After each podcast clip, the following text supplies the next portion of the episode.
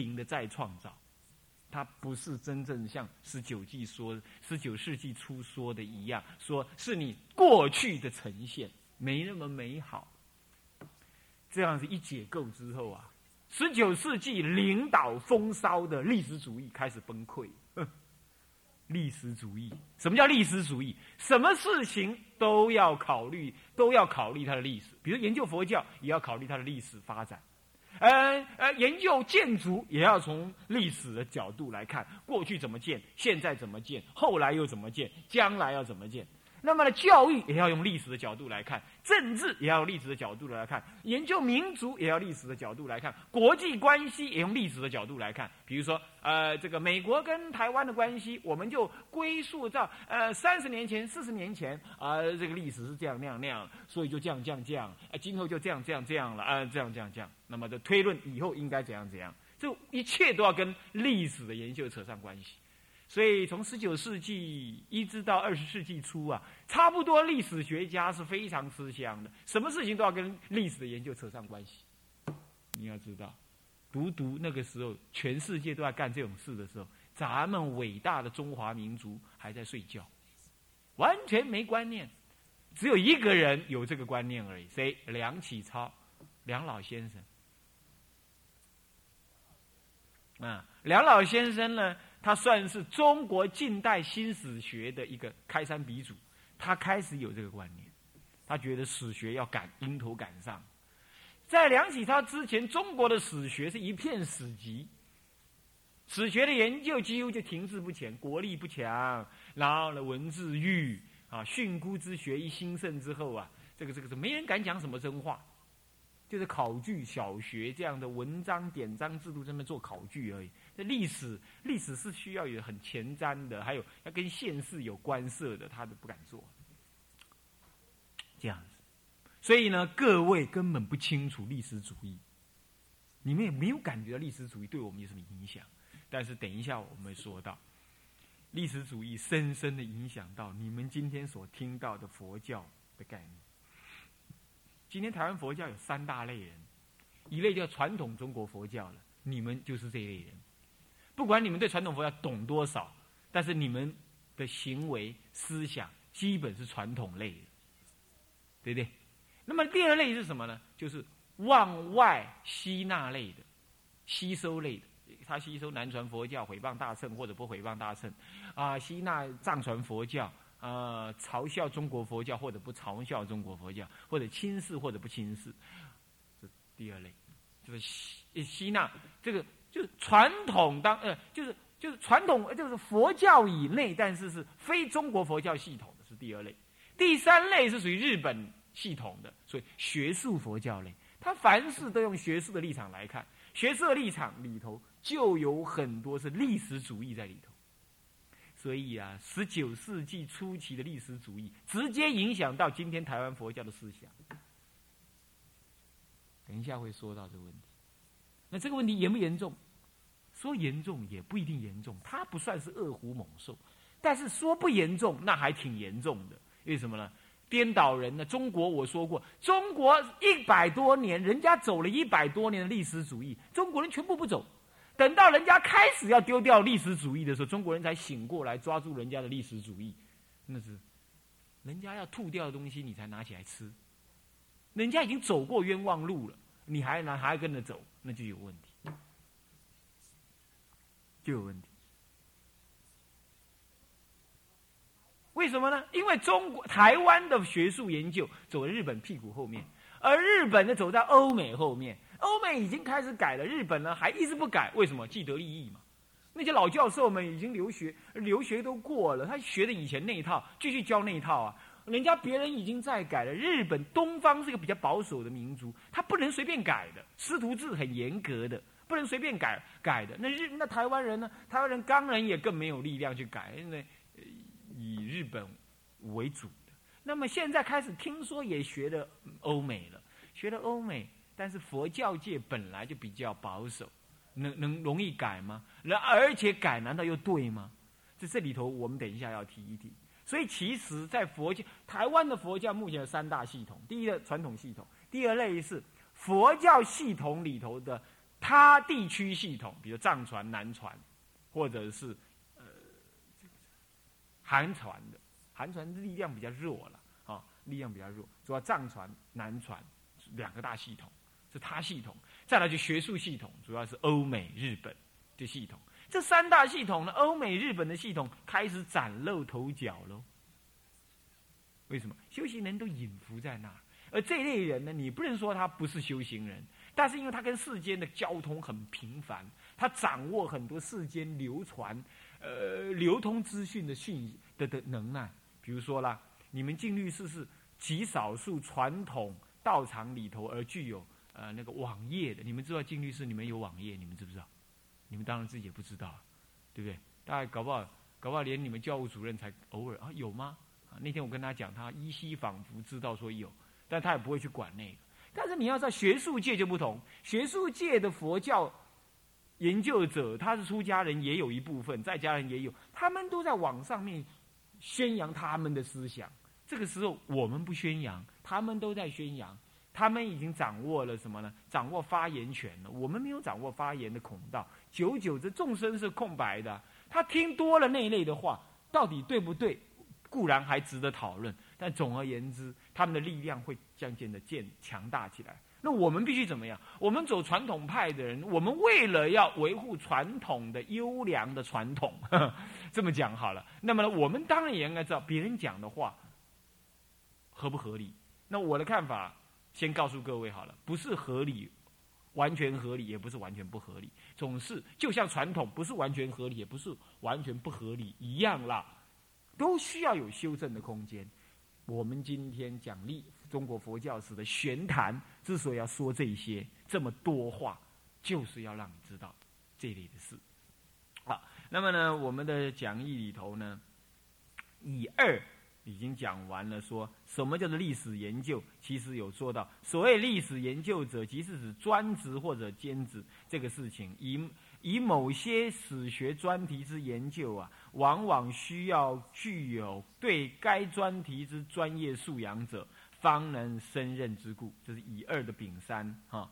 那么呢，如佛教史之研究正是如此。那么的历史学家而言，围棋研究的结果总不可避免的受限于他的历史理哦，两个理了，呃，历史理念，还有哲学思想、专业能力、专业知识，还有学术派别、主观价值、客观环境、研究情度，还有研究机缘，乃至人生经验与术士因缘等条件的影响。这就是我刚刚说的，所谓的历史。到后来被修正为一个比较客观的看法，那就是说，历史是历史学家运用历史素材，他在思他在内心重新思想的再创造，重新思想过的一个结果，他不能够完全的客观。虽然他确实有他很好的参考价值，但是事实上他受到他的历史理念的影响，对不对？他怎么认知历史是什么呢？有人认为历史就是过去的再创造。过去的重新呈现，这不对，这这他就认为历史是这样那样那样，他就很斩钉截铁。有人认为历史不过是他心灵里头的一种再创造的一个面相而已，那么他的讲法就会小心一点。有人认为历史根本就是一种完全个人创造的东西，他写历史就像写小说一样，啊，这个时候历史的态度不同，历史的态度不同。还有有人要在历史当中做结论，有人不愿意，有人认为历史是不能做结论的，历史只能呈现事实。那这个时候他写的历史方式写的不同，所以历史随人写啊，你要知道，在当下随着你的理念不同，你的写法不一样。那么这个跟他的哲学思想有关，尤其是当考虑到思想史的时候。那当然跟他的哲学思想有关，那哲学思想跟他的专业能力当然也会有关。他怎么去研究史料，怎么掌握史料，还要研究世界史或研究他方的呃研究外国的历史的时候，他掌握外国的语言跟外国的地理风俗民情种种这些的专业能力，他做的多还少？凡此之类啊，那凡此之类。这都是他专业能力，还还有专题知识。如果他要研究佛教史，拜托，他对佛教懂不懂啊？他要研究佛教史，这是一个专题嘞，佛教史是历史当中的某一个专题，但他对这个专题他懂不懂啊？拜托，是不是啊？是不是这样子啊？这些都影响到他造历、他写历史的一个结果的。还有学术派别，他受的训练的学术派别是怎么认知知识，怎么怎么样训练他历史研究方法跟历史态度的？还有他个人的主观价值。比如说，我昨天呢，昨天我翻到两点钟，翻到今天清晨，翻了几本呢？这个大陆地区大陆的人写的那个佛教史，这可能是早期写的佛教史。完全是什么呢？完完全是一个轻轻视宗教的一个态度写的。那你你你能怎么样说呢？你只能觉得很好笑，你也不能说他怎么样子故意的或者什么。他他的思想，他一辈子过在那种生活底下，对不对？早期的早期的他们的的思想，事实上是很漠视、很漠视、很鄙视宗教的。那种情况底下。他把一切的，他把佛教写的是像小丑一样的。他写佛教史也是这样写法，语中带有不逊。这样懂意思吗？啊，要你们去看到那种书，那会完蛋。初学的人看那种书会完蛋，是不是啊？啊，那么像这种情形，这就是他主观主观价值。而主观价值怎么造成呢？他的客观环境造成的。所以下面有个客观环境，对不对？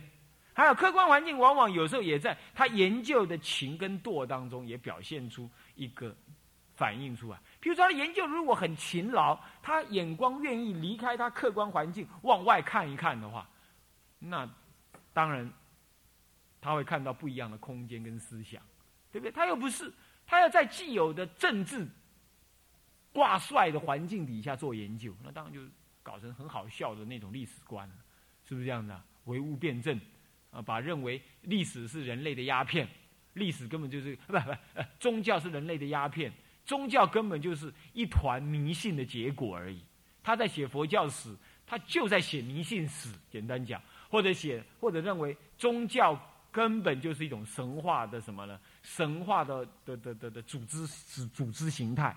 换句话说，他写佛佛教史，他根本就写佛教的神话史一样的来写，他什么都把它当做神话。懂我意思吗？当做故事，当做虚构的。你看，如果你去看到这种佛教史，你一定完了啦，对不对？你一定完蛋。你会初学佛的人，你看到这个一定完蛋，是吧？是不是这样子啊？这就是学术会影响佛教的红传的原因你你你盖公唯信能入，你跟他讲要信仰佛法，他一不小心看到这种这种所谓的学术的佛教史的书。因为有学术的外表啊，啊，那他看了之后，你看他怎么办？信心崩溃，思想中毒，对不对？那我们出家人为了要弘扬佛法，就得要破邪显正，所以我们就得要应付这种错误史观，驳斥这种错误史观，才可以。你怎么办？写书评啊，去评破啊，啊，或者是说做说明，或者像我现在的讲法。对你们怎么样打预防针呢？将来你看佛教史，不小心看到那个颠倒见，你就说：哎，对呀，以前某某法师说的，哎，有些人真的是乱写历史，哎，怎么写成这个样？那就对了，懂我意思吗？因为历史是被人家运用的多，尤其被政客拿来拿来运用，是不是这样的？啊，呃，是这样。好，那么就这就是什么？这个研究的起。客观环境、主观价值，还有研究的情度，还研究的机缘，对不对？哎，他要有机会跟国外的呃研究者联系啊，或者是跟广大的世界的研究这个主题的人研联系，可能他的思想就会开阔。或者他跟他比如说他研究佛教史，他直接跟佛教的大学问者、大出家呃大长老，或者是一个学有专长的出家人谈一谈，我相信他会。对佛教史的写法会更不一样，或者他根本就去信佛了，是不是这样子啊？他写佛教史当然会比较客观冷静一点。如果相对于当时早期的这个这个这个中国呃这个大陆那边的人写的的话，那日本人就好一些，好一些。但是日本一派人呢，受到什么欧美那种所谓的类似。是传教士的人的学术思想影响，也把宗教当作神话看待。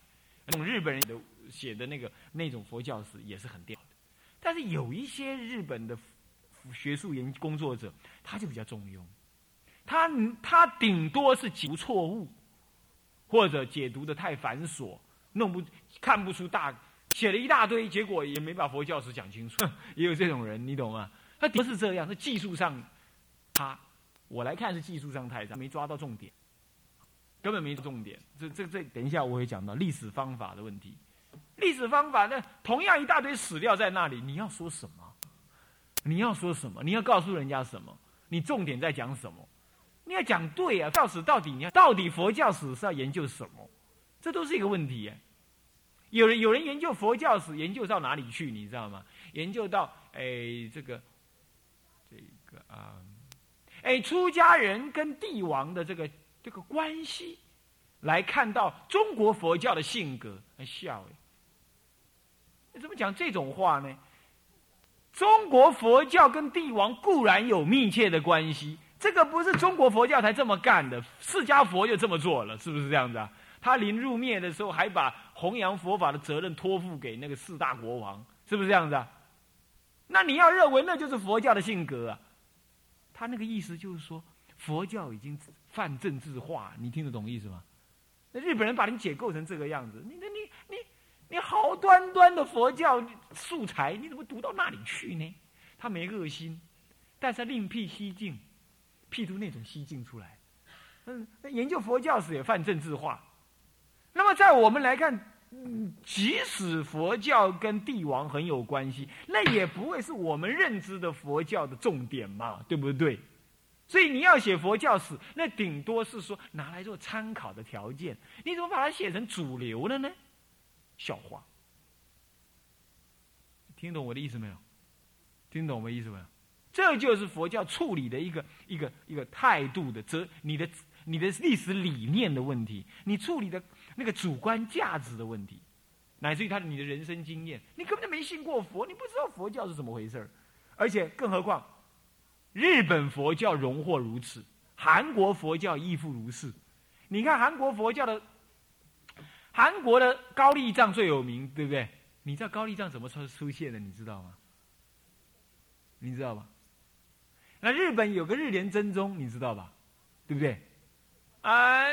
他们跟政治的密切关系是，简直简直让你觉得真好笑。但这就是民族如此。高丽藏是当时的高丽国，他们因为三国要做高丽，还有什么呃新罗百济，三国互斗的时候呢，高丽国为了要什么呢？要了要护国佑民，所以呢建立高丽藏，以此功德回向高丽打胜仗。哪有这样子的？那你打胜仗就是要杀死别人，哪有佛法能够这样回向？但他就犯政治化了，是这样。中国的帝王啊，固然也做功德，你懂意思吧？固然也做功德，但是这种概念没有那么强烈到那个样子。但是日本人，日本更好笑，日本的日莲真宗呢，他简直这么说的。他说呢，念妙法莲华经才是唯一救国之路。如果要救国的话呢，我妙法莲华。经一定要怎么样？要全全日本人都要念念妙法莲华经。如果不念，就是不爱国。如果不爱国的话，这种人该杀。我要创立一个什么呢？日莲宗的军队。你看，这个宗教可以搞成这个德性，这唯有日本人才这么干。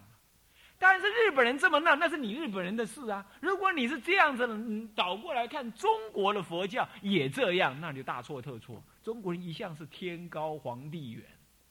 是不是这样子啊？皇帝来了，老子都可以不起立迎接，都可以。皇帝要找你来进宫，呃，要要给你一个紫袈裟穿，我可以称病不出，是不是这样子啊？你你拽，我比你更拽，我方外之人怎么样？是不是这样子啊？还记得岳飞的事情吧？那黄龙禅师还是谁？后来秦桧要杀他的，杀杀岳飞的时候啊，呃，岳飞要死之前，呃呃，要死了，被杀了，然后秦桧这个人。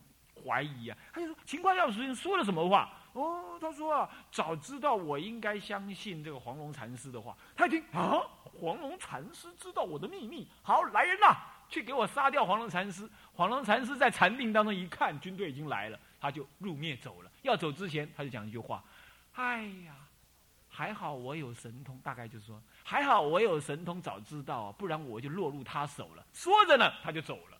你看看，高深大德，你这个世间的历史呃政治人物，能够爱得了他吗？爱不了他的。